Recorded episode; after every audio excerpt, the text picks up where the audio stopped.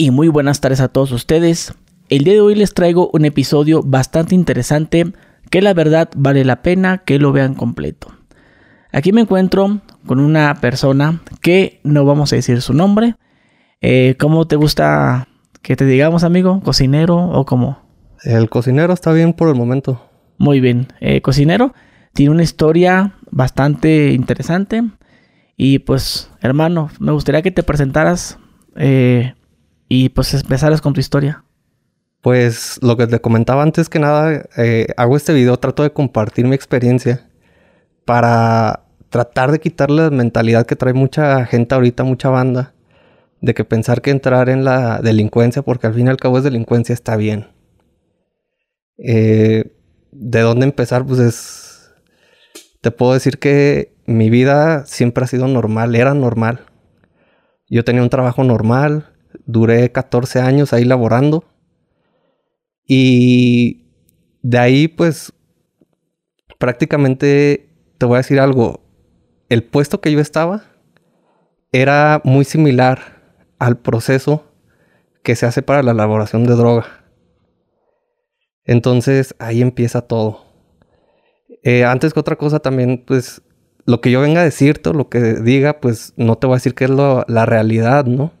Es algo que yo viví, lo que yo pude ver, mi alcance. A lo mejor hay gente que, que, que sabe y conoce más, ¿no? Yo esto es lo que yo viví personalmente. Eh, hay gente que también viene, se para con orgullo a decir, yo no, yo sí vengo pues con la cabeza abajo, con la pena y con miedo de que me pueda llegar a pasar algo, ¿no? Pero me interesa más compartir. Eh, ¿Podemos saber cuántos años tienes? Tengo 34 años. 34. ¿Y todo esto empieza hace cuánto? Todo esto empezó, si no mal recuerdo, por allá del 2016-17. Yo así en, grandes rasgos estaba trabajando en mi empresa y de repente llega una persona. Te digo que hacíamos muy similar el proceso. ¿Pero a qué, a qué te dedicaba exactamente? Eh, hacíamos un proceso para alimentos era a través de, este, de unos que se llaman reactores. Entonces, eh, te comentaba, llegó una persona que venía de Michoacán. es un día que jamás tampoco se me va a olvidar.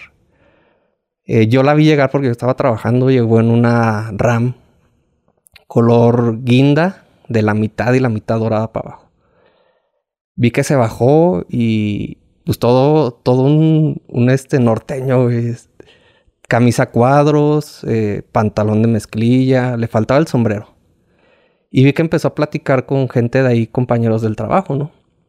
Entonces de repente van y me buscan y me dicen, oye, que andan buscando al encargado. Sí, ahorita abajo. Llegué, me presenté con él.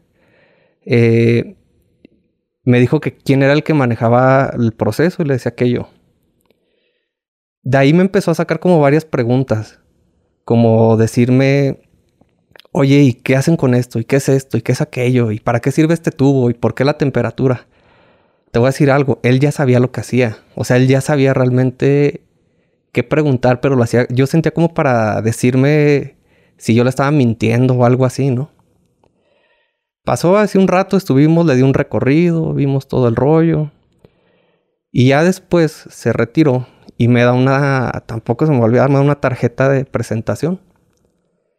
Y era de una inmobiliaria. Entonces le da la vuelta, me anota un número celular atrás. Y me dice, oye, mira, yo tengo algo parecido y necesito que, si hay posibilidad de que me ayudes a, a ver qué me puede fallar allá en, en mi empresa, ¿no?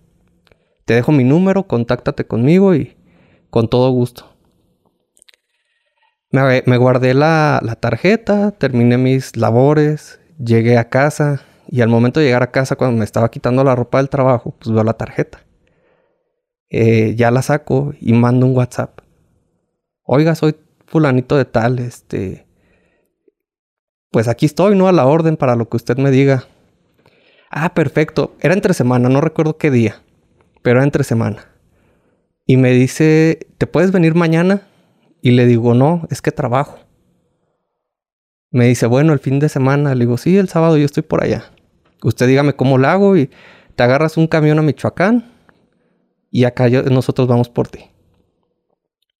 Pasó, llegó el fin de semana, me fui a la terminal de autobuses, me compré mi boleto, me fui a Michoacán. Ya le había dicho yo, ¿sabe qué? Salgo de aquí. Me acuerdo que me dijo, nada más dame tu, tu ticket para saber en qué autobús vienes. Sí, se lo mandé, no pasó nada. Llegué allá, eran como las 6 de la tarde más o menos. De ahí ya me estaba esperando un auto, era un Zuru. Eh, ya me dijeron las placas, todo como si fuera un Uber. Pero no estaba la persona, la que me había contactado. Llegué, me subí, de ahí me llevaron a un restaurante, ya él ya estaba ahí. Me sentaron, muy amable, siéntate, lo que quieras, pide. No me acuerdo qué pedí, pero traía huevo, porque ya ves que en cada estado es varía la comida.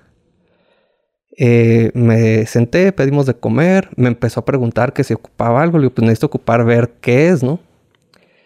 Entonces de ahí terminamos de comer, nos fuimos en la misma camioneta con la que llegó. Te voy a decir algo bien raro que yo noté desde ahí, pero no, no te notas muchas cosas, ¿no? No las, no las agarras al momento.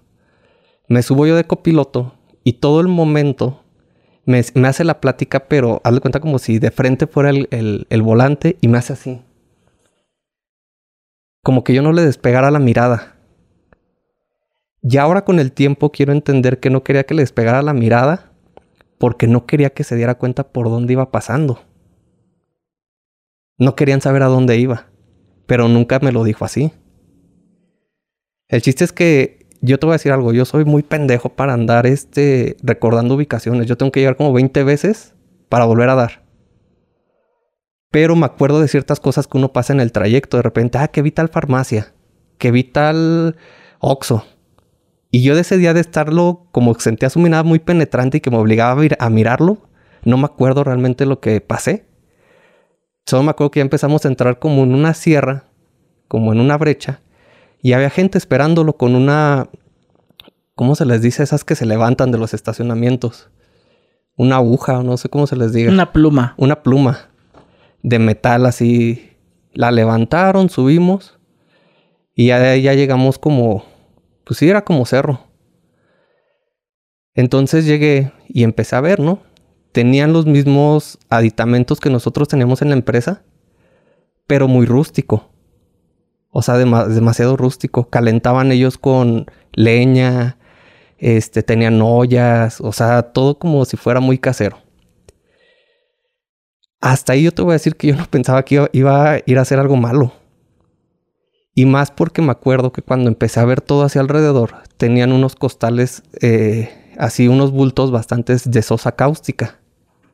Esos costales son color café, claro, y las letras las traen en café más oscuro y las identificas de volada.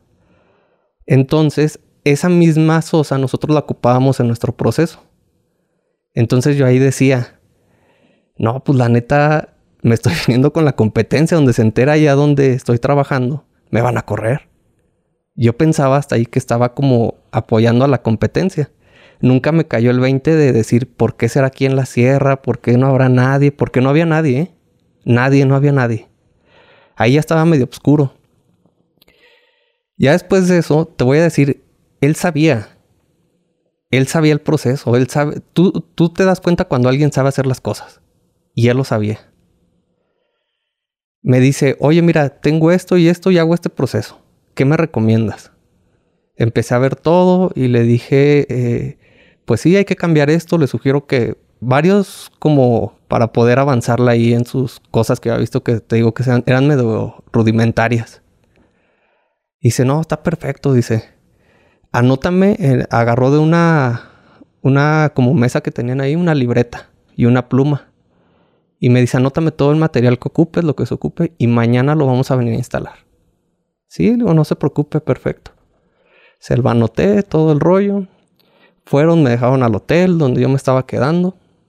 Al otro día fue la misma situación y empezamos a trabajar a, colocarles aditamentos, tuberías, conexiones de agua, todo. Y le dije, ya está, nada más falta echarlo a andar. Dice, perfecto, dice, ahorita ahí fue la primera vez que yo escuché un radio de esos de los que traen como los, los de antena. Hice una llamada por radio y llegaron No, pues se tardaron casi nada, como tres muchachos. Y les dicen, pónganse a trabajar. Empezaron a echar a andar todo. Tardó como una hora, hora y media, hora cuarenta, en lo que sacaron el primer como, como cocido. Yo tampoco sabía que era eso. Porque era, aparte su producto se parecía mucho físicamente al de nosotros. Era muy similar, digo, yo pensaba que estaba con la competencia. Yo nunca pensé que estaba fabricando alguna droga.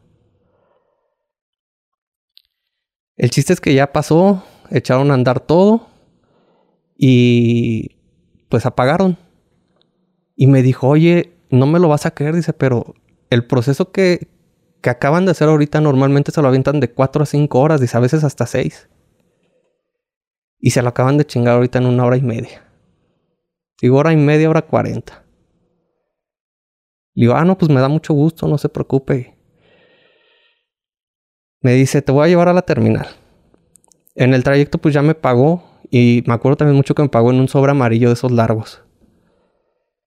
Y yo sentía que era mucha feria, güey. Pero yo no estaba acostumbrado a ver eh, mucho dinero en ese entonces. Yo tenía, te digo, tenía mi trabajo normal y tenía un sueldo promedio. Más o menos andaba ganando en ese entonces como entre mil, mil cien a la semana en mi trabajo. Y yo hacía la idea de que pues, con 500 bolas que me dieran yo ya me veía bien, ¿no? Ya se despidió, me dejó en la terminal. Nunca abrí el sobre, solo me lo guardé, era la emoción. Me dijo que si podía regresar el otro fin, pero ya trabajar. Yo no le entendía. Y le dije, sí, claro. Pero yo decía, voy a ver si me conviene. ¿Qué tal si nada me da 100 bolas o 200 pesos y no me, no, pues no me va a convenir. Llegué, paré todavía un taxi, me fui en un taxi a casa y ya en casa, yo encerrado, abrí el sobre. Y se veían muchos billetes. Pero no sé, en ese entonces me, me verlos de 20 pesos. Nunca me imaginé tanto dinero para mí en ese entonces. Empiezo a sacar puros de 500, acá. Mil, dos mil, tres mil, cuatro mil. Cuando terminan de contar eran 50 mil pesos. Eso es lo que mi primer sueldo que me pagaron allá. 50 bolas. No, pues imaginas, yo estaba vuelto feliz. Me fui a comprar ropa. Ya iba a tiendas de, de marca. Ya iba a Liverpool porque yo en ese entonces mi trabajo no podía dar esos lujos. De ahí pues me quedé bien emocionado y le volvió a mandar mensaje le digo, oiga, estoy dispuesto ahí para el siguiente fin, así como me dijo. Usted dice, igual hacemos lo mismo, me da mucho gusto que te haya gustado venir a trabajar con nosotros y no sé qué rollo. Pasó lo mismo. Fueron por mí, me fueron a, llevar hasta allá, pero ahí ya me pusieron a trabajar. Ahí me acuerdo que ya estaba todo instalado y me dijo, mira, te voy a mandar una persona y tú le vas a decir a qué hora agregue tal cosa, a qué hora agregue todo esto y ponga esto y qué le sirve. Pero antes de esto, él ya me había dicho a grandes rasgos su proceso. Te voy a decir algo, en esto no es difícil hacerlo. La fórmula te la encuentras yo creo que hasta en internet. Lo difícil de esto es saber en qué momento, saber las temperaturas, saber adicionar, saber qué le vas a poner y qué le vas a quitar. ¿En qué momento? Los tiempos. Si no puedes echar a perder todo un lote. Entonces me dijo, te voy a poner a esta persona y tú le vas a decir y él te va a ir diciendo cómo están las cosas. Sí, sin problema. Me puse con él, él cargaba todo en ese entonces. Le digo, ponle esto de, de Sosa, ponle acá de otro material, ponle aquello. Y empezamos a trabajar. Para esto, fíjate, en ese entonces nada nos daban una mascarilla como las, que dan ahora. No nos decían que el peligro ni nada, pero en mi trabajo tampoco nos daban. También pura mascarilla. Y por ejemplo, hay componentes que son bien, bien fastidiosos cuando evaporan, como por ejemplo la sosa cáustica, que es uno de ellos. Pues ya empezó, trabajamos toda la noche, de ahí le paramos como hasta las 4 o 5 de la madrugada, más o menos. El domingo volvimos a hacer lo mismo. Y pasó la misma acción.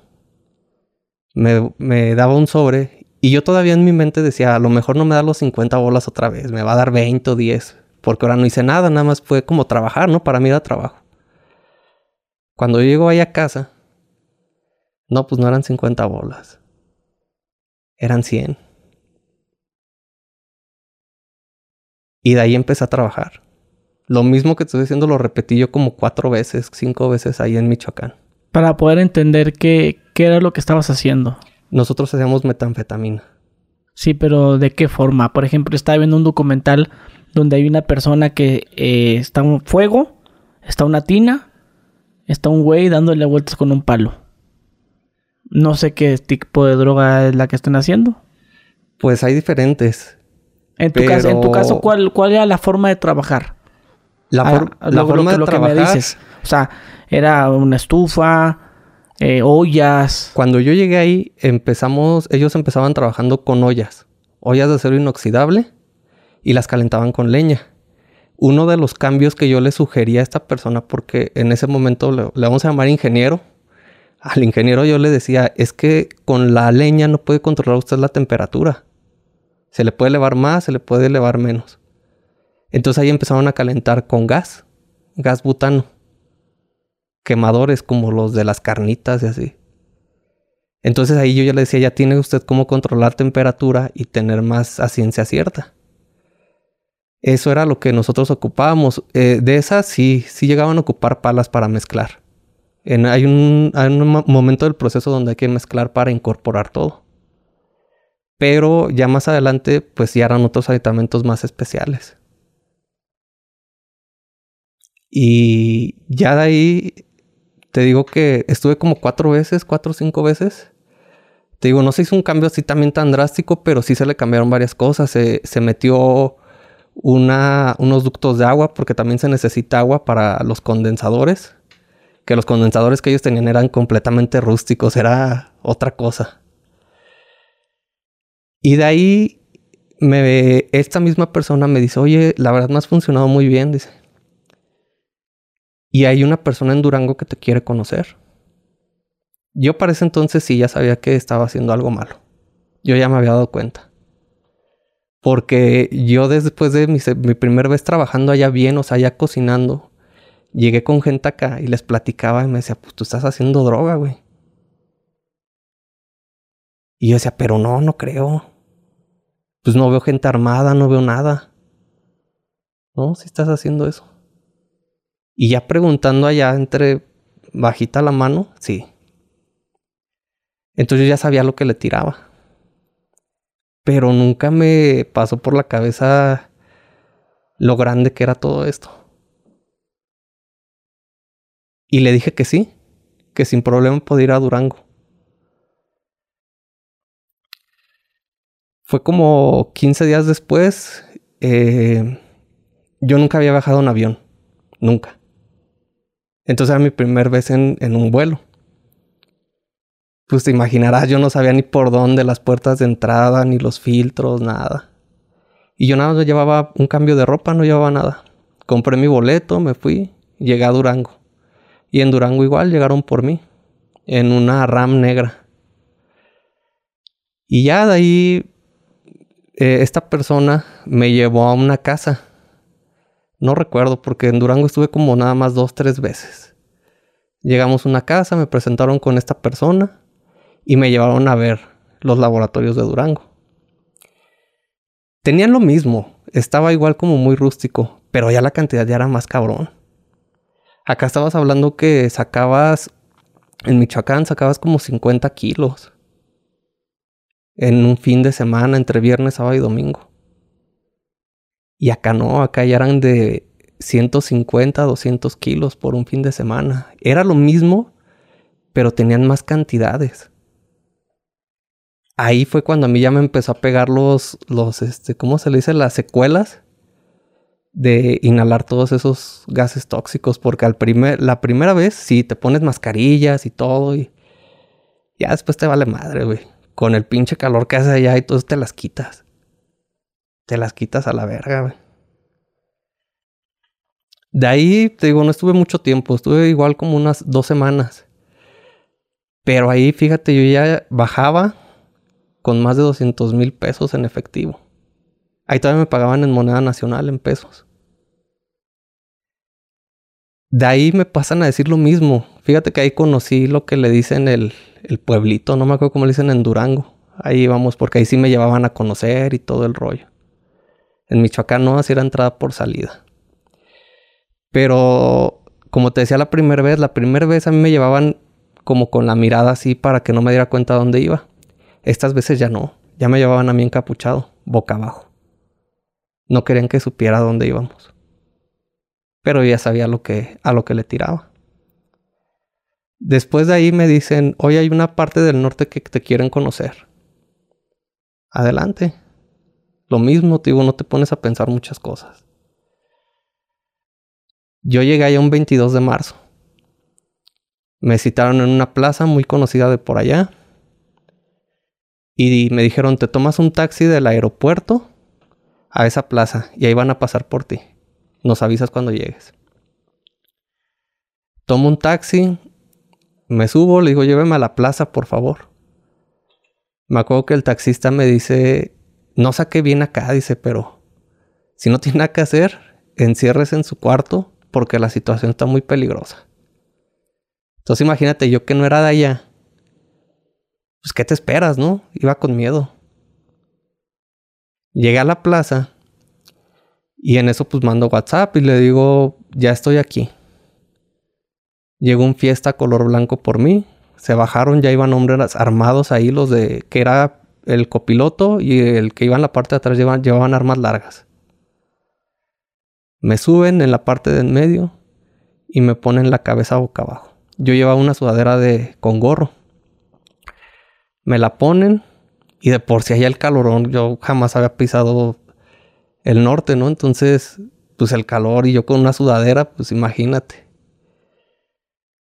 De ahí me llevan pues un buen rato andando hasta que empiezo que el carro empieza como a brincar, como una brecha, como si entraras en terracería. De ahí no duramos mucho, se paran, me bajan y me dice, te esperas aquí. Ahí yo iba con la madres de miedo, güey. Porque ahí en el camino yo pensaba, a estos compas nada le quita darme unos dos, tres tiros y aventarme aquí. Nadie sabe que estoy aquí.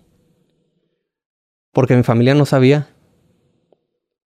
Yo dije, aquí me pueden agarrar a aventar y nadie me va a venir a reclamar y nadie sabe que estoy acá. Allá me daba miedo. Llegamos a una de las que les dicen oficinas, que es donde están los pistoleros allá. Casa de seguridad. O casa de seguridad, yo la, me decían oficinas. Llegamos, me dicen, pásate, te quieren hablar contigo, la persona que te va a contratar. Era una obra obra negra se le dice, ya estamos en la sierra. Y estaba una persona sentada en una mesa de madera. Y atrás de él todo un séquito armado, pero hasta los dientes. Yo también tenía la idea de que los pistoleros eran el típico hombre bragado, barba, tatuajes. No, eran morrillos, de guaraches, que apenas se aguantaban el arma pero armados. Me acuerdo que me puse frente de él y le dije buenas noches. Y me dijo, porque allá nos dicen chilangos. Y me dice, tú eres el chilinguis, ¿va? El que viene a trabajar para acá. Y le digo, sí, si me da la oportunidad con todo gusto. Me acuerdo que me extendió la mano y a mí me dio culo. Me daba miedo, no sabía yo quién era. Después de eso, me dijo, nos da un gusto que vengas a trabajar aquí con nosotros. Y puso en, la, la mesa que tenía ahí enfrente una línea. Me imagino que yo era de cocaína, no sé qué, era algún tipo de droga. Me extiende la mano y me dice, para el invitado especial. Y le digo, no, pues muchas gracias, le digo, pero yo no lo hago a eso. Nunca la he probado y no la probaría. Me acuerdo que se paró y le dio un azotón a la, a la mesa con la mano. Y dice, ¿usted cree que un chilinguis me va a venir a despreciar a mí aquí? Yo ya no sabía qué hacer, yo estaba pasmado. Y le digo, discúlpeme, pero sí. Le digo, no, la verdad no le hago a eso. Le digo, todo lo que quiera del trabajo con mucho gusto, pero no. Y se acercó más hacia mí y me dice, se inclinó así como con la mesa. Y me dice, ¿está usted seguro de su decisión? Y le digo, sí. Pero yo estaba culeado por dentro, yo un montón de miedo. Me extiendo otra vez la mano y me dice, así me gusta, que sean firmes en su decisión. Se dio la vuelta de la mesa y me dio una palmada en la espalda. Y me dice, bienvenido. Me acuerdo que le dijo a los de ahí, llévenselo.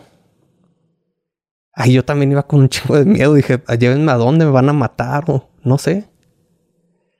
De ahí nos fuimos en el mismo fiesta que llegamos ya no me llevaban con la cabeza hacia abajo. Bueno, un tramo que sí. Ya a mitad, ya cuando llegamos como a parte de la ciudad, ya no.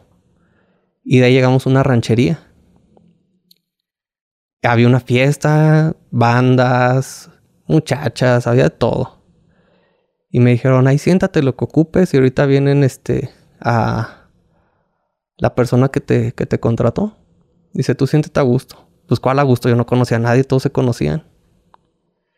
Esa persona, obviamente por obvias razones no puedo decir su nombre ni te puedo decir quién es. Pero si era alguien, pues que yo sentía que ya con el tiempo, pues tenía mucha relación con el narcotráfico. Estuve ahí, pues como, como fiesta ahí de, secundaria, ¿no? Ahí estaba en la, mi esquinita, no le hablaba a nadie. Veía que todos hablaban, todos aventaban rollo. Al poco rato llegó eh, la misma RAM donde iba él y ya llegó, me saludó, me dijo lo que ocupes, mujeres, alcohol, lo que sea. No, pues muchas gracias, digo, no, no se ocupa, estoy a gusto aquí. Me acuerdo que esa vez eh, había una banda y le manda a llamar a la banda, estaba ya sentado conmigo. Y me dice, tóquense este corrido. Y me dijo, iba dedicado para mi compa. Hasta ese momento, fíjate que yo me sentí como más tranquilo, como en casa. Pasó, estuvimos un rato ahí, me pude hacer de unas pequeñas amistades. Eh, regresé a mi hotel y de ahí empecé a trabajar al otro día. Y muy similar a lo que yo hice en Michoacán, llegué a hacer acá, pero acá traían un presupuesto fuerte. Porque acá yo les decía, hay que meter tubería de acero inoxidable, métela. Hay que meter una planta eléctrica para controlar la temperatura de ciertas cosas, para enfriar y llegaban, no sé cómo lo hacían, pero en medio de la sierra llevaban una planta eléctrica industrial. Así. Empezamos a adecuar todo y se había hecho un laboratorio gigantesco. Ya no era rústico. Ya tenía torres de condensados, ya tenía destiladores, ya había conexiones de agua, había lugares para enfriar el material, todo. Ahí también me di cuenta que, que el mayor cliente o negocio es Estados Unidos. México ni siquiera lo toman en cuenta. Yo creo que de lo que hacíamos nosotros, el 80 o el 90% se iba para Estados Unidos. Ahí ya nosotros elaborábamos más o menos como, yo creo como 300, 400 kilos por día. Mm, lo que yo iba a trabajar más o menos acaba como una tonelada. Ahí fue cuando yo, mi primer pago de, de yo ganar 50 mil hasta 200 mil pesos en Durango. Y allá yo empecé a ganar de 800 mil a un millón. Y yo sentía que era un chingo. Es un chingo. Y de ahí cambió mi vida rotundamente. Completamente. ¿Cuánto ganabas antes de dedicarte? Antes de los 50 mil. Pues yo ganaba, te decía, como 1200 a la ah. semana. Ah, me habías dicho 600. Empecé yo en mi trabajo con 600, con el salario mínimo. En ese entonces, cuando yo ya empecé en esto, yo ya me habían ascendido y ganaba como 1200, 1100. En ese entonces, fíjate, yo no tenía carro, yo viajaba en camión. Mi anhelo en ese entonces era comprarme un carro de agencia, pero no la veía llegar. Con 1200 no te lo, no te lo compras. Eso ganaba yo la semana. Menos comida, menos gastos, todo, pues no te alcanzaba. eh, a mí cambió mi vida cuando yo empecé a trabajar en el norte. O sea, ahí yo ya no sabía en qué gastar el dinero. Y fíjate que te voy a platicar una anécdota muy, no sé, me llegó mucho también. La mayoría de la gente no sabía lo que me dedicaba. Y yo tampoco soy de las personas que se la pasaba diciendo y soy así, soy aquello. No, yo siempre fui muy discreto. Y tú que me conoces sin todo este disfraz, yo creo que no te imaginas la clase de persona que soy si me ves en la calle. Pero la mayoría se imaginaba, porque di un brinco muy rápido. De no tener carro y de viajar en camión, a manejar Ferraris, Lamborghinis. Luego, luego la gente especula, ¿no? Y en ese entonces, una muy amiga mía me dice, ¿me puedes ayudar en hacer mi tesis? Y le digo, sí, con mucho gusto. ¿En qué te puedo ayudar? Y me dice, pero quiero que seas de mente muy abierta. Y le digo, sí, claro. Ella estaba estudiando criminología, no recuerdo cuál sea, pero algo así. Y muy similar aquí, nos citamos en un lugar privado donde ella me empezó a cuestionar. Y me decía, fíjate, algo, cosas muy ciertas. Me decía, yo estoy estudiando la mente del criminal. Y a mí me molestaba que me dijeran criminal. Porque yo siempre dije, yo no creía que lo que yo hacía estaba mal. Porque yo decía, si hay alguien que lo está demandando, yo solamente lo estoy haciendo. Malo que yo se los metiera a la fuerza, ¿no? Pero sí, sí está mal. Todo lo que esté fuera de la ley está mal. Entonces me molestaba que me dijeran criminal. Pero pues pasó, ¿no? Y me dice, es que hay dos tipos de criminales. Dice, el que tú, el primero, el que te encuentras en la calle en la noche, con una gorrita, con su mariconera, con sus tenis Jordan, con un chingo de tatuajes. ¿Qué te imaginas si te lo encuentras en la calle, en la noche? Yo, pues que me va a saltar exactamente. Eso es la imagen que ellos quieren dar. El que te van a asaltar. Quieren dar la imagen mala. Y a mí me decía, si yo te quitara todas tus excentricidades, yo ni siquiera en cuenta a lo que te dedicas. Y sí es cierto. Me dice, ustedes pueden dividir su cabeza en dos. Tienen doble personalidad. Y eso es bien interesante. Y hazle cuenta que de ahí toda, todo lo que me empezó a preguntar, yo sentía que parecía que estaba hablando con un adivino. Porque me decía, el criminal uno delinque porque necesita dinero, porque no tiene otra forma de generarlo más que robando, más que secuestrando, lo que sea. Es el que te da la imagen de una mala persona. El criminal 2 no lo hace por dinero y yo me quedé pensando, pues no, creo que nunca entré esto por dinero. Y me decía ella, tú no lo hiciste por dinero. Y se te ha puesto a que tienes un trabajo normal. Y yo decía, la madre sí. Y sí es cierto. Yo todavía cuando empecé a estar en esto y ganando pues buena cantidad de dinero, yo seguía mi trabajo. Me seguía fregando de lunes a viernes en un horario. Entonces ahí yo le encontré la lógica porque decías, pues cualquier persona que a ti te digan el día de mañana, oye, vas a ganar un millón de pesos a la semana, ¿qué haces? Pues dejar de trabajar. No. Yo nunca dejé mi trabajo. Y ahí fue cuando me di cuenta que tenía razón ella, me decía, tú no lo hiciste por dinero. Y yo decía, sí, la madre, pues no, no lo hice por dinero porque lo lógico era que yo me hubiera salido de trabajar. Si yo ya no me hacía falta el trabajo, pues lo hubiera dejado, pero no fue así. De ahí me quedó una frase de ella muy grabada que decía, hay personas que son malas aparentando ser buenas y buenas aparentando ser malas.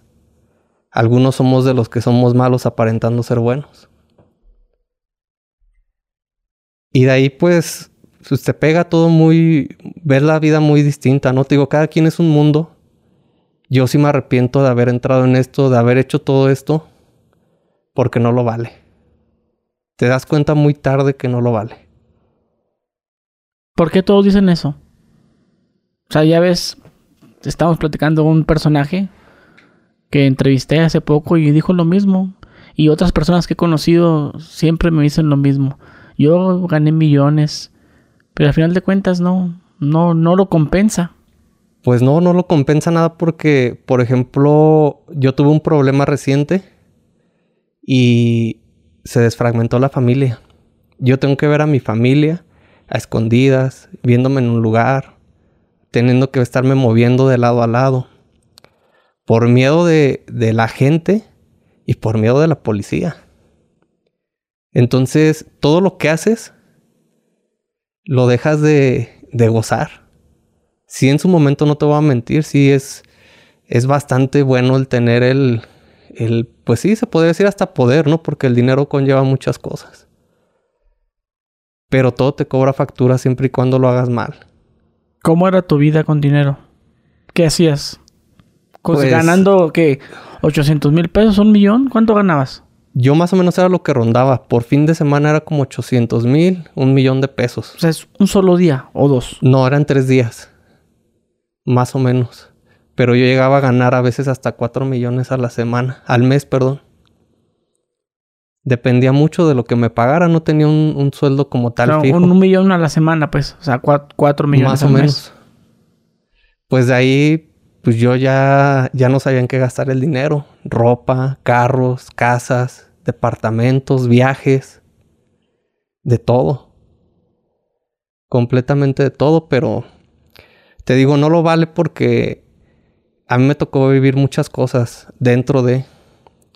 Me acuerdo que una vez eh, cocinando, yo creo que esa fue de las veces que, que más yo sentí que ya no regresaba yo a mi casa. A nosotros nos ponían vigilantes o halcones, no sé cómo les, les digan acá, ¿no? Los punteros. Y ellos nos cuidaban. Fíjate que a mí también me sorprendía cuando decían, pues es que no vaya a haber un agente infiltrado. Le tenían mucha... Algo de ahí de la organización, porque yo siempre le voy a llamar como una empresa. Algo de la organización es parte de que desconfían de todos. Y yo decía, no, pero pues la DEA y todo eso, pues es de Estados Unidos, ¿no? Aquí no creo que pegue. Pero sí es cierto. Y yo siento que yo corrí con mucha suerte. Porque en mí, yo sé, no sé, les di confianza o algo así, porque no son así desconfían mucho. Y esa vez estábamos en la sierra y estábamos nosotros trabajando. Normalmente se escuchaban tiros, pero hasta ahí. Entonces me acuerdo mucho que teníamos unas lámparas muy similares a estas.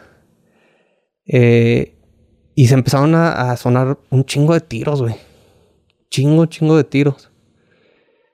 Y de ahí apagamos todo, nos dijeron apaguen todo y váyanse pues te digo, yo la neta decirte que yo fui envalentonado y no, yo toda la vida fui con miedo. Miedo por mi vida. Me eché a correr eh, hacia abajo, me metí en matorrales, me metí unos arañazos, sentía los balazos cerca, de repente lejos. De ahí caí en una brecha, empecé a caminar luego sin luz, sin nada. Fue algo, yo decía, entre mí es cuando te encomiendas a todos los santos. Ahí eres devoto de todos, güey. San Judas Tadeo los amo a todos, güey. Me acuerdo que corrí, bajé, empecé a ver como un poco de luz y era ya la, una carretera. De ahí caminé y me fui a mi hotel y me encerré. Me que me acosté, no prendí la tele, nada. Yo sentía que me iban a ir a buscar, ¿no? Cosas muy horribles. Me dejaron secuelas a mí, dolores de cabeza intensos, irritación en la piel pérdida del oído también. O sea, son muchas secuelas que te deja. En mi caso, te digo, no sé los otros puestos o como se le diga. No sé qué diferencia sea, pero en mi caso sí te deja muchas secuelas. Bastantes. Oye, ¿tus papás? No, nadie sabía de la no familia. sabían. Pero como, como, digo, de estar ganando eso que me dices, a luego tener carros deportivos y todo eso, o sea, que es la familia que te, que te preguntaba, ¿tú qué le decías? No sabía, no les decía. ¿Pero si miraban los coches? Eh, fíjate que los llegaban a mirar por redes sociales. Pero tampoco me decían nada. después? Sí, no, o sea, yo ya vivía aparte. Pero yo no decía nada. O sea, yo como que era de mis amigos para afuera. Mi familia me notaba normal porque te digo que yo seguía trabajando normal. Entonces, sí empezaban a decir así como, oye, ya estás gastando de más, ¿no? Y siempre me decían, papá, no te vayas a dedicar a algo malo nada más. Y tú, no, ¿cómo creen, güey? y yo, pues no. Pero si era, o sea, me pongo en su lugar y era difícil tapar todo, ¿no? O sea, yo me, ya viendo yo las cosas después, ahorita dices, pues cómo la gente no iba a sospechar. Y también lo decía este Camilo, aquí en este negocio, el peor enemigo es la envidia. La gente te envidia. Dice un dicho, ¿no? La gente te quiere bien, pero no mejor que ellos. Y sí es cierto. Y sí es cierto. Y de ahí pues te digo muchas, muchas anécdotas que tuve. Me tocó ver compañeros que mucha gente muerta. Datos muy curiosos. Hijos que, eh, eh, hijos que perdieron a sus papás, papás que perdieron a hijos. Entonces ahí es cuando yo me doy cuenta que todo esto, pues es una ola de violencia. Y realmente es algo triste y no puedo decir que, que sea algo de presumir, ni un aliento para que lo hagan. Porque todo lo que hacemos, los que estamos involucrados en esto, llevamos muertes cargadas, aunque no sean directas. Digo, me ha tocado ver el sufrimiento de muchos padres que han perdido a sus hijos y yo creo que es un dolor muy fuerte. Pero es algo bien complicado. ¿En cuántos laboratorios colaboraste? ¿O para cuántos cárteles trabajaste? el único que yo supe así identificado fue uno. Los otros dos, te digo que en tanto Durango como Michoacán, yo realmente no supe para quién trabajaba, solo iba como de recomendado. ¿Y hubo otro que sí sabías? Sí. Sí, ahí fue donde yo gané muchísimo. Yo fue ahí donde gané bastante y, y te digo que pues mucha gente especulaba yo a qué me dedicaba y qué hacía. Me enlazaban con los de la Unión cuando yo no tenía nada que ver con ellos. Entonces... ¿Cuál? ¿La Unión Tepito? La Unión Tepito. O sea, me enlazaban con todos ellos porque yo era de aquí de Ciudad de México. Y yo no tenía nada que ver. Nada. Y todo se les, les quemaba por saber qué hacía. Y te digo, yo nunca fui la clase de persona de decir, no, yo hago esto y aquello y no. ¿A qué te dedicas? No, pues, trabajo, mi trabajo normal. ¿A poco deja para tanto? Sí. Haciendo sus ahorros, yo decía. Y traté de ayudar a mucha gente siempre. Siempre ayudé a mucha gente. Pero siento yo que lo haces como por todo lo que te cargas. Toda la pena. Tratas de tapar el sol con un solo dedo y está mal. Yo siempre lo dije. Hay narcotraficantes que se ponen a hacer hospitales y todo eso. Y le preguntas a la gente y le dices, no, sí, lo que hiciera para presidente está mal.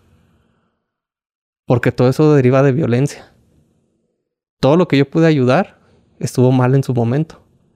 Porque gracias a eso hay gente muerta, hay gente adicta, hay gente que la está pasando muy mal. Y yo lo entendí ya mucho después. Pero toda la vida traté de ayudar. Siempre que tuve eh, la oportunidad de ayudar a alguien, siempre lo hice. Llegué a aportar cantidades muy grandes a casas a hogar. Iba a casas de niños con cáncer a dejarles regalos en Navidad, en Reyes. Me agarraba un chingo de plebada y les decía, vamos a ir a fin de año en diciembre a regalar café, pan y cobijas, porque hay mucha gente que se queda en los hospitales a dormir en Navidad. Siempre traté de, de extenderle la mano a todos. Pero te digo, aquí lo que más pega también es la envidia, son muchas cosas. ¿Cuál es la diferencia entre un cocinero promedio a ti? ¿Por qué te buscaban más? ¿Qué, qué, cocinabas bien el producto? La primera ¿Era, la, ¿Era rapidez o qué era? Yo siento que era por la rapidez, por la experiencia que yo ya tenía, porque te digo que yo duré 14 años trabajando. Entonces yo ya conocía el proceso. O sea, los, los, esos años que duraste es, como dices tú, algo parecido a hacer droga. Muy similar. Muy similar, en la que tienes que pues, estar atento con eh, viendo ciertos químicos, tanto tiempo de fuego, ese tipo de cosas, ¿no?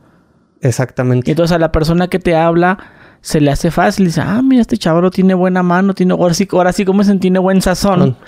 Entonces, pues, ¿cuál es la diferencia de lo que ya hace manejando químicos peligrosos a que lo haga acá conmigo, pero nada más que el producto que vamos a fabricar es distinto?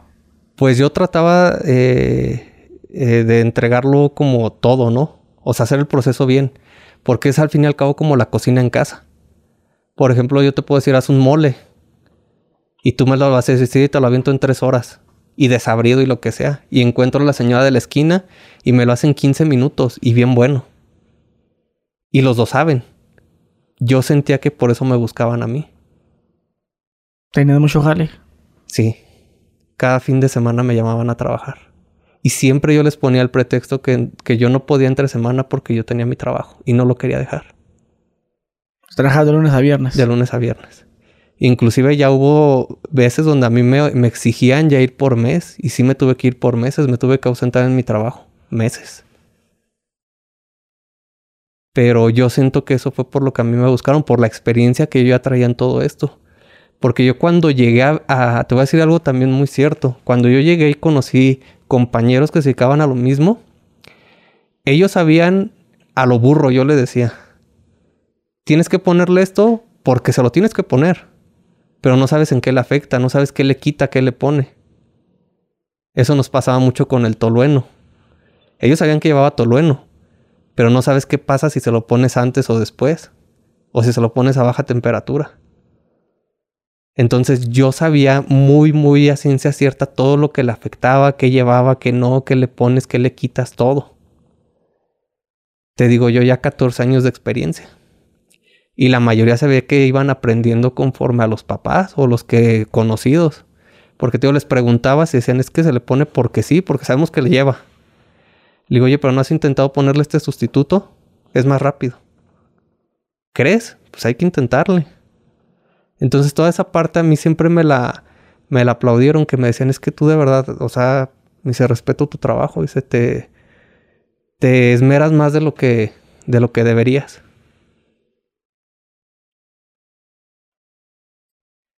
Y pues ya de, ahí en fuera te digo que yo siento que fue por lo que me hablaron, lo que a mí me pegó. Porque te digo, yo me, ya ahora viéndolo de la parte de afuera, me sorprendo el poder haber estado ahí, venir y contarlo y estar con vida. Porque hubo muchas cosas que, que te podía contar. No, son, son tantas cosas que o sea, tú actualmente ya no te dedicas a eso. No, ya no. ¿De qué vives ahora? De todo lo que llegué a hacer. ¿Y qué tal? Pues sí. Sí, sí no me quejo. Bastante. ¿Cuánto? Yo creo que en tres años hice un poco más de 60 millones de pesos.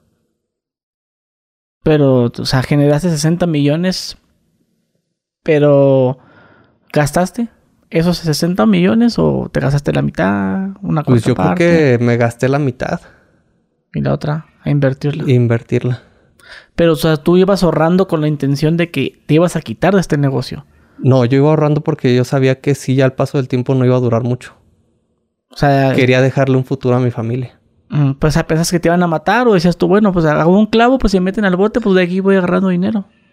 Pues... Que hay mucha gente que hace eso. Fíjate que mucha gente me, ya después con el tiempo me decían, acá dicen eh, que tengas tu vela prendida, algo así, que guardes tu dinero.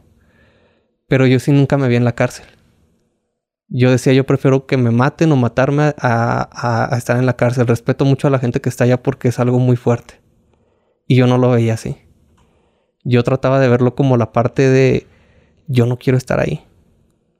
Y hoy por hoy estoy batallando también con esa parte de no pisar la cárcel. Y esto se te vuelve una paranoia. Te da miedo salir. Y es cuando yo digo, de nada te sirve tener todo el dinero del mundo que no puedes disfrutar. No puedes salir en un carro deportivo porque si te paran y te están buscando te van a agarrar, te vas a empinar tú solo. Ahí se acaba todo. Se acaba el lujo, el dinero, amistades, de todo.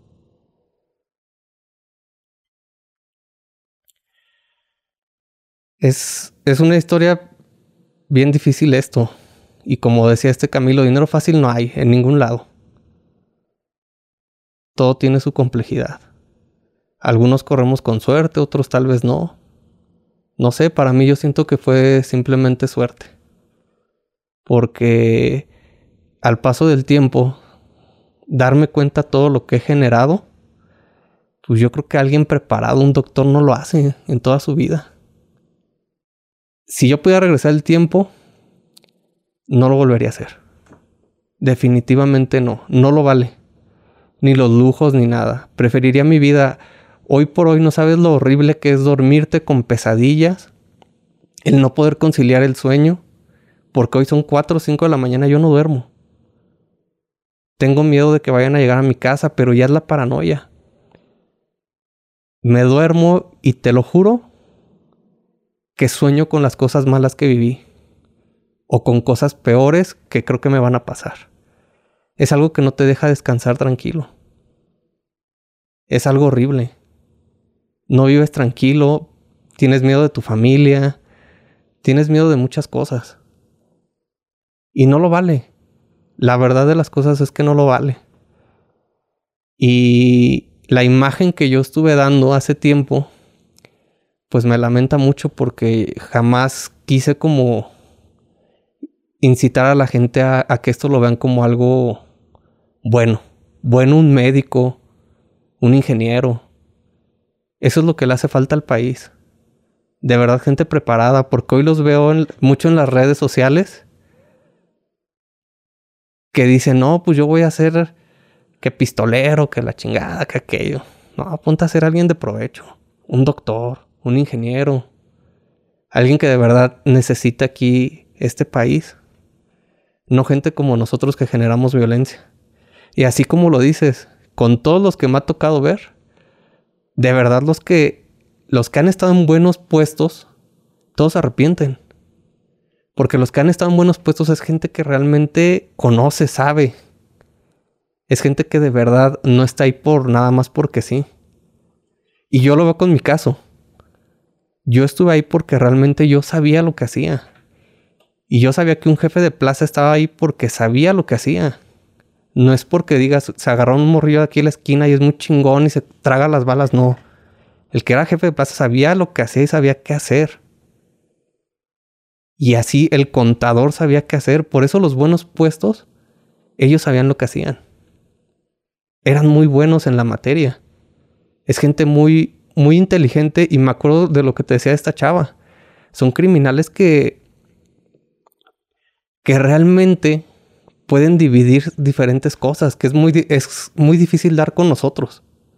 Porque yo te decía, pues no te imaginas. O sea, realmente no te imaginas. Vamos a poner un ejemplo. Al Chapo.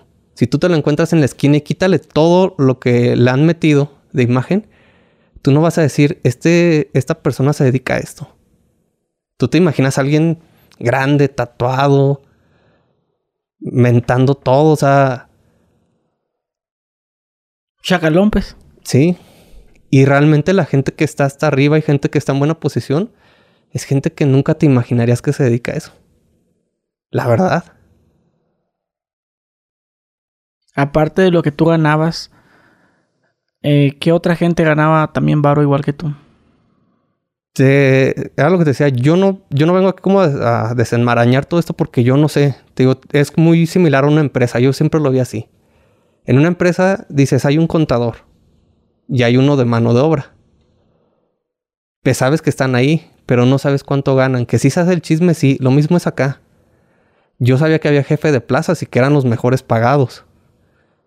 Que inclusive ganaban más que nosotros. Pero nunca, nunca, este, pregunté.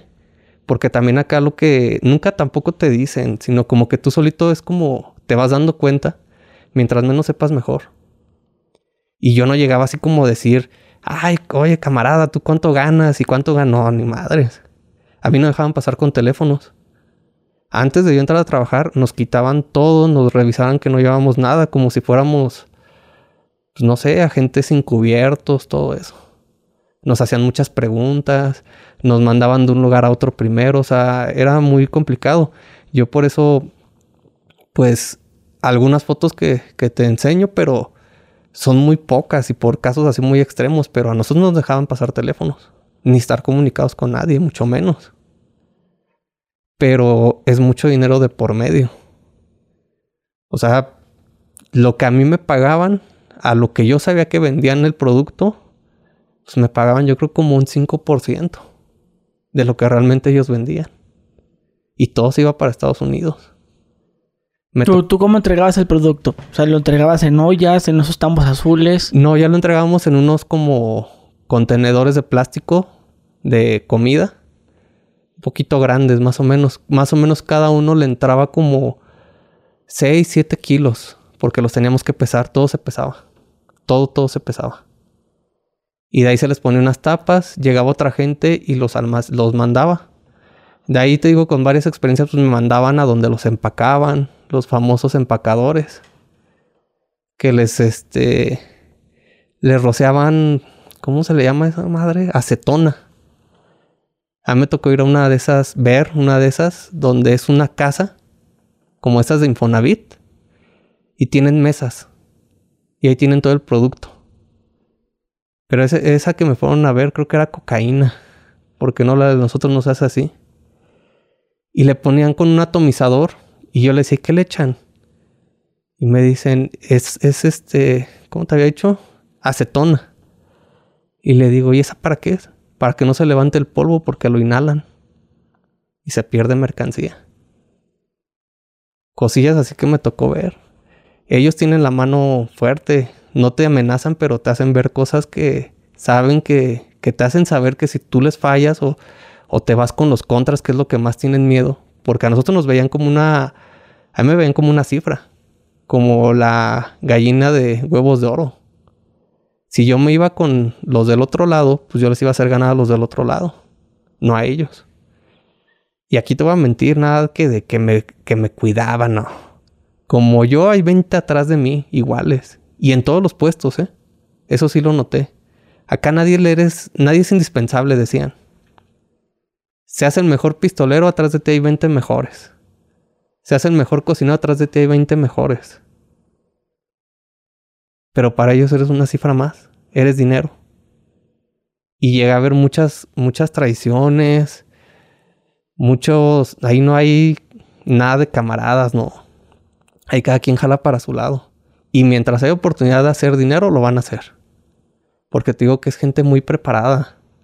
No es cualquiera que te agarras en la calle. Porque hasta para hacer esto, un bueno hay que ser muy bueno. No te puedes agarrar y decir, no, yo me siento que voy a agarrar y voy a hacer. Todos traen la idea de pistoleros o de jefes de plaza. O a lo mejor de cocineros. Pero si no eres chingón, no vas a llegar a lo alto. Te digo, yo sí, eso siempre me esmeré en mi trabajo, tratar de hacerlo bien. Y afortunadamente me dejó mucho, mucho, mucho dinero. A mí me decían, me encontraba luego gente en la calle y me decía, oye, dame un consejo para hacer un chingo de lana, ¿no? Y le digo, es bien fácil, güey. A lo que te dediques, hazlo como de verdad fuera para ti, o sea, hazlo impecable. Y siempre haz más de lo que te toca. Yo le decía, puedes ser un barrendero, pero ser el mejor barrendero, güey. Y si en una calle te avientas una hora barriendo, aviéntatela en 10 minutos. Y eso no te va a sacar a donde estás. Pero ¿sabes qué te va a generar y sabes qué es lo que me generó a mí? Oportunidades. Porque a mí me pasó eso. Prácticamente mi historia es esa. A mí llegaron y me dijeron, me gusta cómo trabajas. Te voy a mandar a otro lado. Y llegó el otro y me dijo, a mí me gusta cómo trabajas. Y entonces si eres un buen barrendero, a lo mejor va a pasar una empresa y va a decir, no, este güey me gusta cómo, o sea, barre rápido, me lo llevo a mi casa. Y ya no es barrendero, ya eres jardinero. Entonces, yo siempre he dicho que en la vida es las oportunidades que tú te generes. Eso es lo que te saca de donde estás. Que a mí me hubiera gustado que hubiera sido en buen término, ¿no? En algo que a mí me hubiera enorgullecido. Porque esto no me hace para nada orgulloso de lo que hice. Y te digo, a mí lo que me pegó más es el ámbito de la familia. Y habrá de todo tipo, ¿no? Habrá gente que sí le guste y, y que le valga tres cuartos la, la familia. A mí no, a mí sí, principalmente lo que me interesa es mi familia. Entonces, es algo que yo sí me arrepiento bastante, que podría cambiar todo lo que tengo con tal de llevar una vida tranquila. Porque te haces a una vida de que ya no puedes salir. ¿Por qué? Porque no sabes si fulanito de tal le caes mal y te va a poner. Entonces es algo completamente, pues, te destruye, te va acabando. Eso es lo que, lo que me ha estado a mí batallando todo este tiempo. Digo, no poder dormir. A veces no comes, no te da hambre. Pero por toda la preocupación de la familia.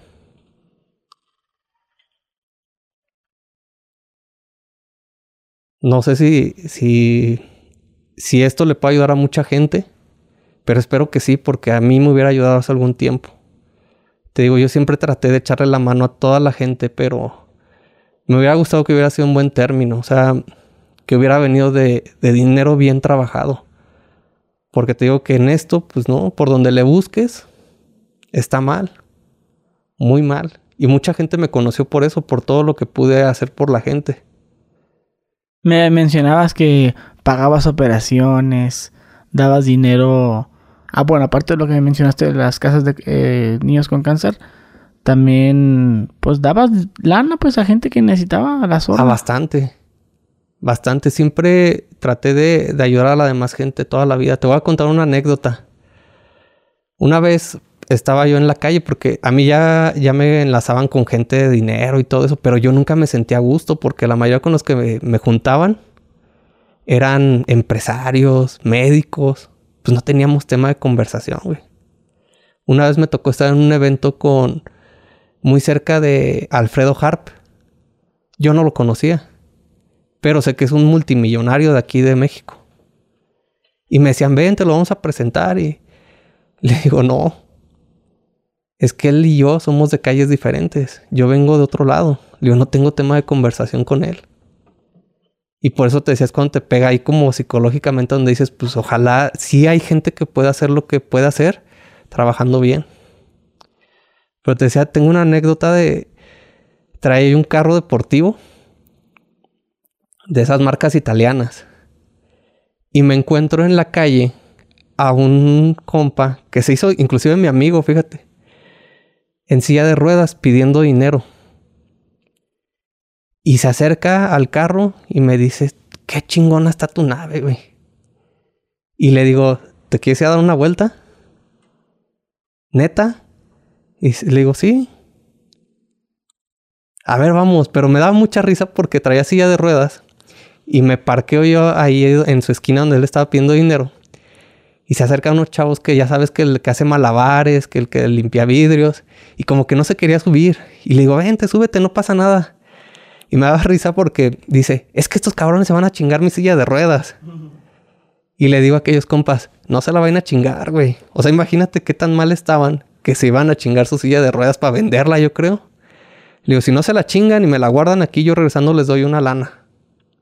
No, pues ahí les cambió la cara, güey. Se sube mi compa, le ayudamos a subirse y le voy a dar una vuelta. Todavía transmitió en vivo desde su Instagram porque tenía Instagram. No, completamente feliz.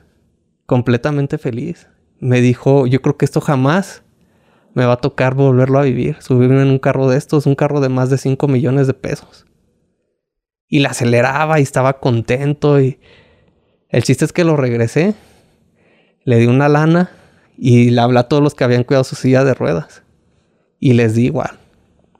Pasaba y lo saludaba. Yo siempre decía que era mi camarada. Siempre le decía a toda la gente, aquí tengo un amigo, pasaba y siempre pasaba o en un carro diferente, o en una camioneta yo diferente. Y me saludaba. Nunca fui especial para, ese, para esos casos.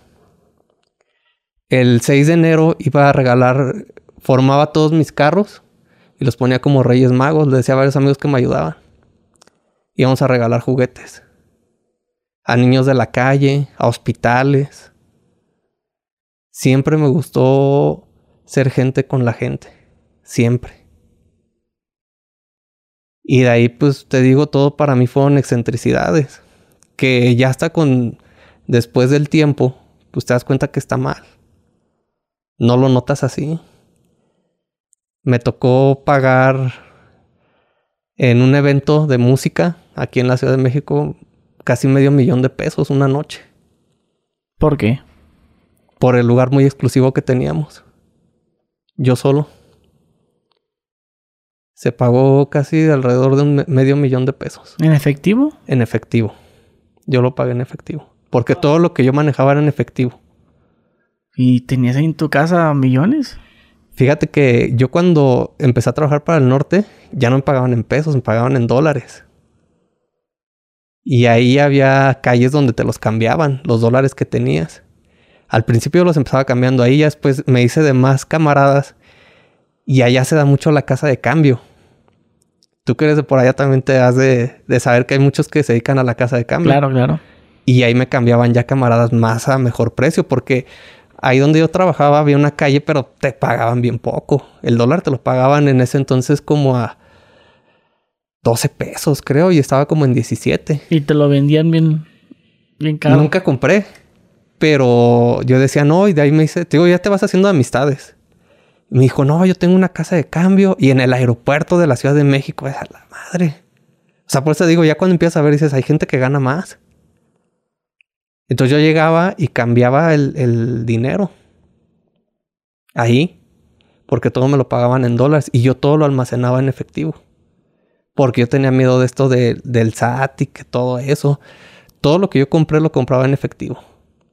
Todo. Inclusive donde yo compraba carros, pues ellos sabían que se tenía que hacer en efectivo. Cuando yo compraba propiedades, tenían que ser en efectivo. O sea, no podía llegar a cualquier lado y decir, quiero esta propiedad. Tenías que buscar con quién.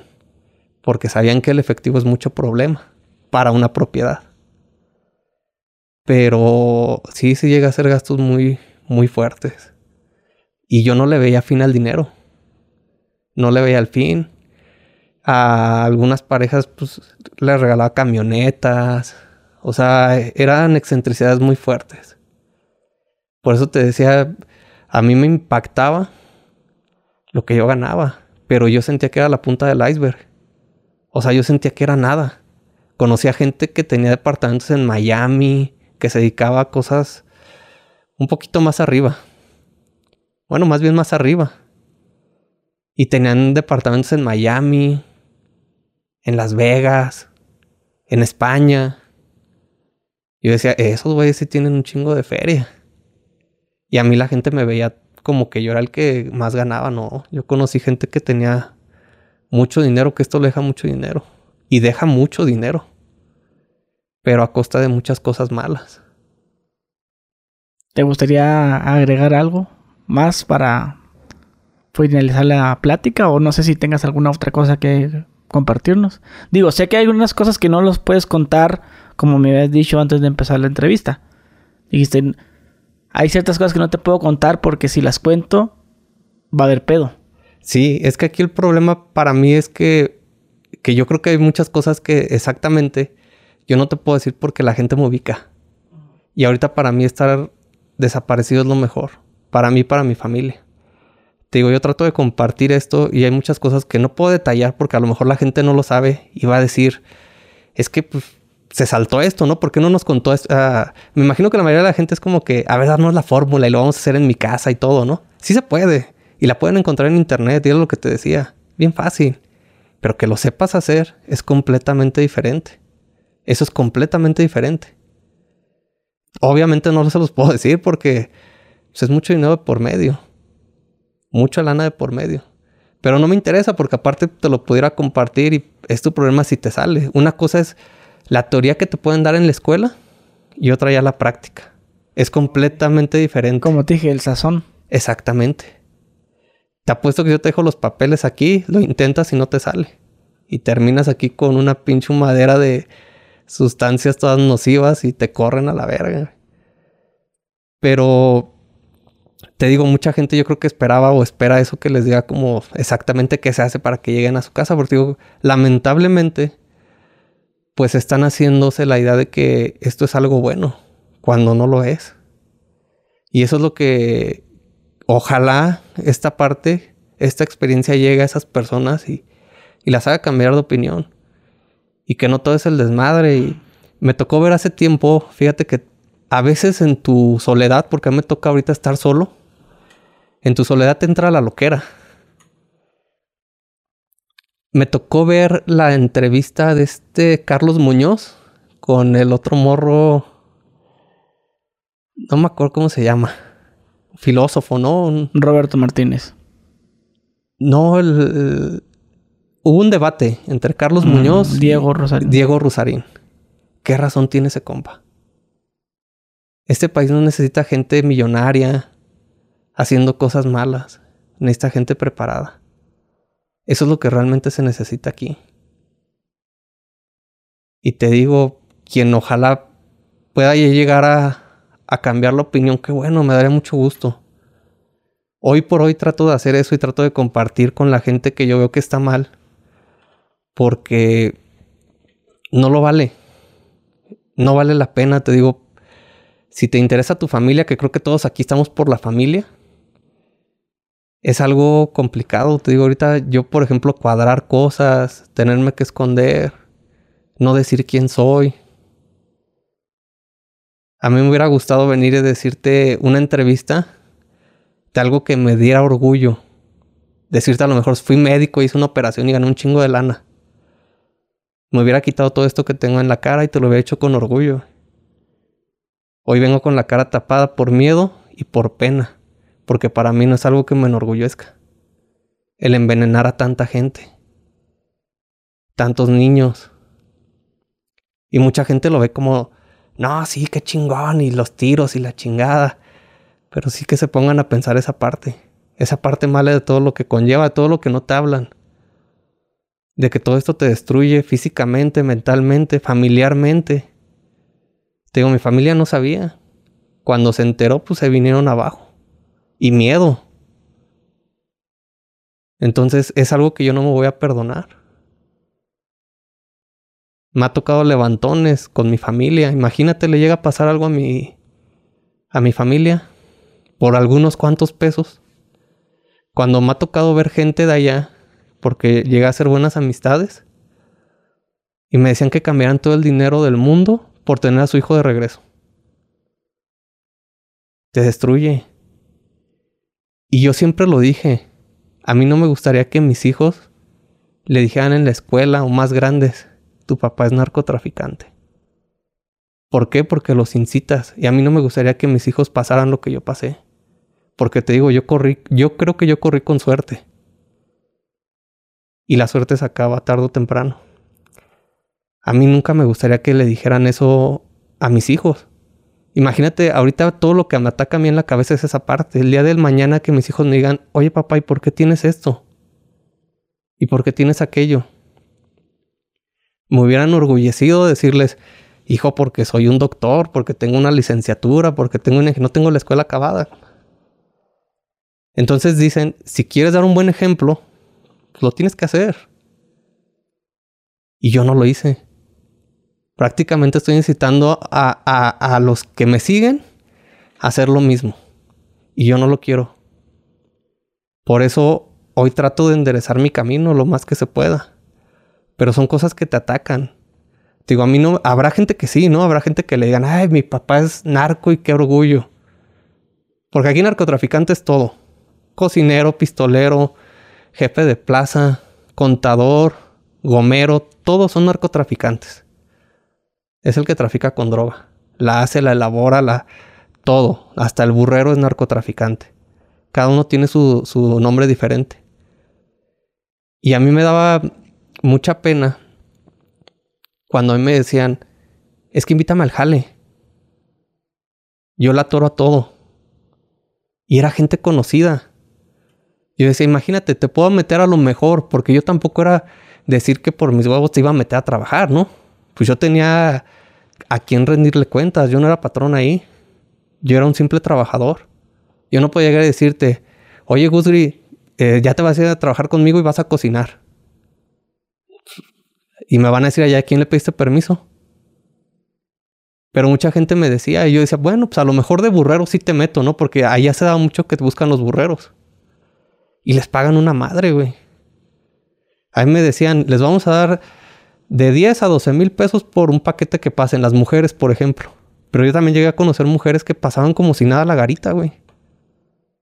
Cuatro viajes en un fin de semana. Eran 40 mil pesos, 50 mil pesos. Y que llegué a conocer gente que lo quiso pasar y al primer día lo agarraron. Entonces yo decía, imagínate, yo a un amigo lo hago que trabaje de eso y lo agarran, toda su familia se me va a ir encima. A mí me cambió muchas cosas la vida porque te digo, yo no vengo de una familia que digas, toda mi familia fue mafiosa, no. Vengo de una familia conservadora.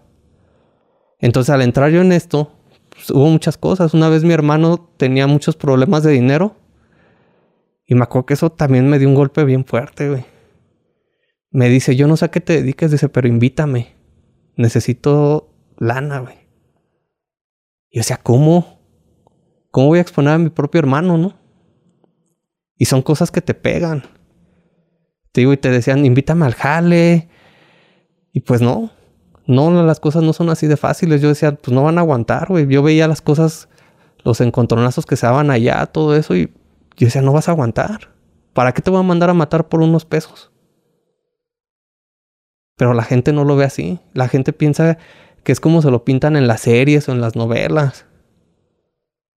Que sí, que al fin y al cabo va a ser un chingo de lana y te va a salir con la tuya. No, ni madre.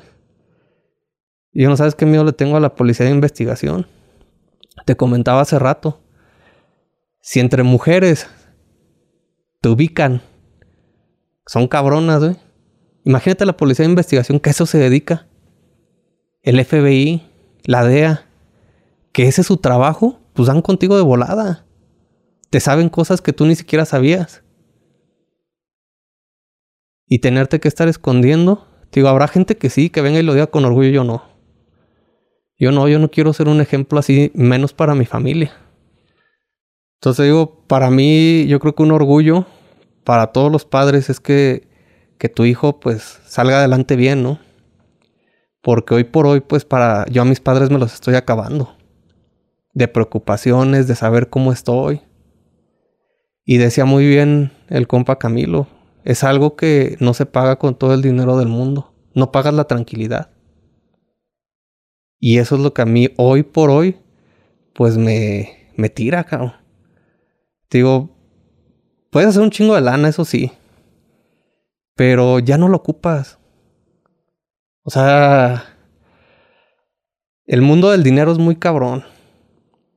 Y yo creo que no te deja nada bueno, porque aparte agarras envidias, agarras un montón de cosas. Y te digo, ver todo lo que yo viví dentro de la organización, todas las secuelas que me dejaron. Te comentaba que yo tengo un impacto de bala, no fue directo, pero fue un rebote. A mí ya me cuesta mucho trabajo caminar. Y siento que todavía estoy joven. Y el miedo, te digo que yo no estaba muy relacionado con todo esto. A mí cuando me pasa ese accidente, yo lo primero que quiero es ir al hospital y me dice, no, no te vayas a meter en un hospital, porque en el hospital te van a detener. Y estando allá te van a decir, te dedicas a algo mal. Y ya después ya investigando si es cierto. O sea, tú entrando a un hospital llegué a enterarme que hasta por si te llegan a golpear, te tienen que detener para abrirte una investigación. Sí, o sea, el hospital está obligado a marcar al Ministerio Público. Eh, avisar pues que vino alguien golpeado o tiene un impacto de bala o algo así. Entonces imagínate, pues ahí el Ministerio Público va a dar, va a, va a decir, ¿no? ¿Sabes qué? Fulanito tiene orden de aprehensión. Te caen ahí, te esposan ahí en la camilla, te, te dan la atención, ¿no? no, sí, te, da la atención, pero, ya no pues, sales de ahí. Entonces imagínate... ¿Tú tienes miedo de eso? Sí. O sea, tío, es todo lo que conlleva. O sea, tengo mucha gente y, es lo que le quiero hacer entender que ya no vives a gusto. O sea, es como si tuvieras una vida de artista, pero mala. Ya no puedes salir a comer porque no sabes si el fulanito de al lado te, te conoce y te va a poner. No puedes ir a un hospital por una simple enfermedad porque no sabes si, este, si te van a detener. Yo me vacuné con el COVID, pero las tuve que comprar por fuera. Y ahora quién sabe si eran del COVID, güey. Igual me las vendieron y no era nada. Pura agua. Pura agua. Pero yo no puedo llegar por miedo a, que me detengan. Yo no puedo viajar. Imagínate, vas con la familia y de repente que llega toda la federal. A mí me llegaron a parar una vez en el aeropuerto y fue una vez que me sorprendió también. En mi último trabajo allá en el norte, yo normalmente ya cargaba con dinero. Entonces ya me sabía los filtros, todo, pero yo mis viajes siempre eran pues una maleta de mano muy chica. O sea, no era nada que llevara así como para nada, nada. En ese entonces ves que en los filtros pasas por los rayos X, tu maleta por los rodillos. Como yo no llevaba maleta, pasé la chiquita que traía. Y traía dinero, era lo único que traía. Y me acuerdo que la que estaba ahí me dice, ¿puedes pegar las manos en el cristal? Ah, sí. ¿Pero por qué? Si ahorita va a venir un federal a revisarte. Se me hizo raro, ¿no? Entonces, este, pasó, llegó el federal y me dice, ¿puedes sacar las cosas que traes en tu mochila? Sí. Y saco y pues eran fajos de billete, porque yo siempre yo manejé mucho efectivo. Y me los pone ahí, pues toda la gente se me quedaba mirando porque habían detenido la fila por mí. Y me dice, ¿cuánto traes? Y le digo, mire, traigo como 200 mil en efectivo y traigo como 400, pero en dólares. Le digo, yo no sé cuántos en dólares. Digo, yo ya había hecho mi conversión y yo traía la idea que eran como 400 mil pesos. Y me volví a preguntar otra vez, como diciendo, a ver en qué la riega. Y le decía lo mismo. Me dice, pero ¿cuánto es en dólares? Le digo, es que no sé. Le digo, entienda que yo más o menos hice la conversión. Yo tampoco me voy a estar acordando, tengo muchas cosas en mi cabeza. Y le dije, oiga, pero voy a perder mi vuelo.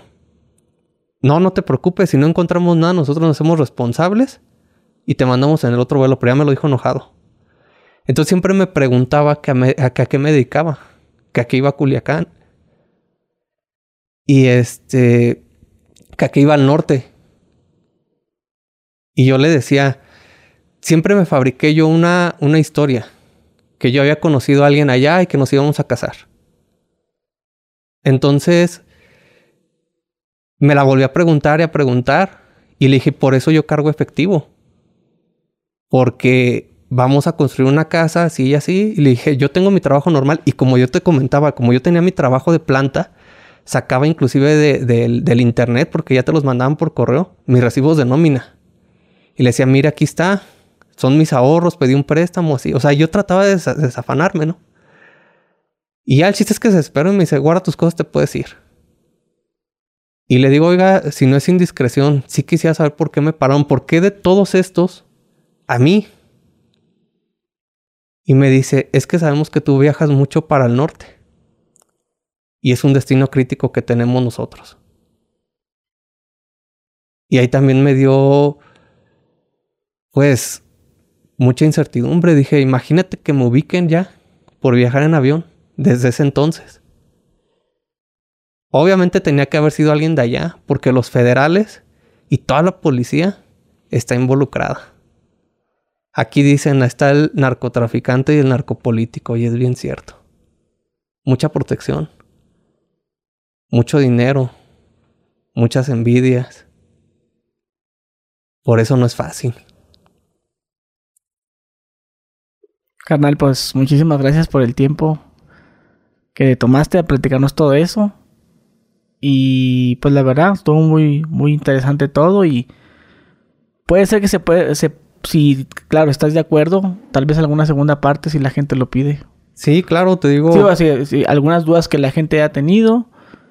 Eh, lo, que tengan de duda, te digo, yo estoy en una parte de mi vida donde quiero remediar todo lo malo que hice y mi reconocimiento de que llegues a traer gente como nosotros, de que te puedas enlazar porque tú lo dijiste, hay cosas que que no sabes ni siquiera con quién te estás metiendo. Y no porque seamos gente que te vaya a matar, pero tú sabes todo lo que conlleva todo esto. Sabes que también te quedas con parte de la información de nosotros y que a ti te genera un riesgo. Y te lo admiro por tener el valor de poder estar frente a frente con personas como nosotros. Y si tienen dudas, lo que sea, obviamente te digo, no les puedo llegar a decir como con exactitud. Pero cualquier duda que tengan, yo estoy abierto para, para poderles, te digo, mi, mi motivo es hacerles entender que este no es una salida. Que les puedo enseñar todo lo malo que puede llegar a pasar. Todo lo malo. Y que no lo tomen como alternativa. Pero con gusto cuando necesites, aquí estamos a la orden. Muchísimas gracias, hermano. Bueno, mi gente, pues ya lo tuvieron ahí. Este, muy interesante su historia, que les iba como reflexión a todos ustedes. Y bueno, mi gente, suscríbanse, dejen su like y nos vemos. Adiós.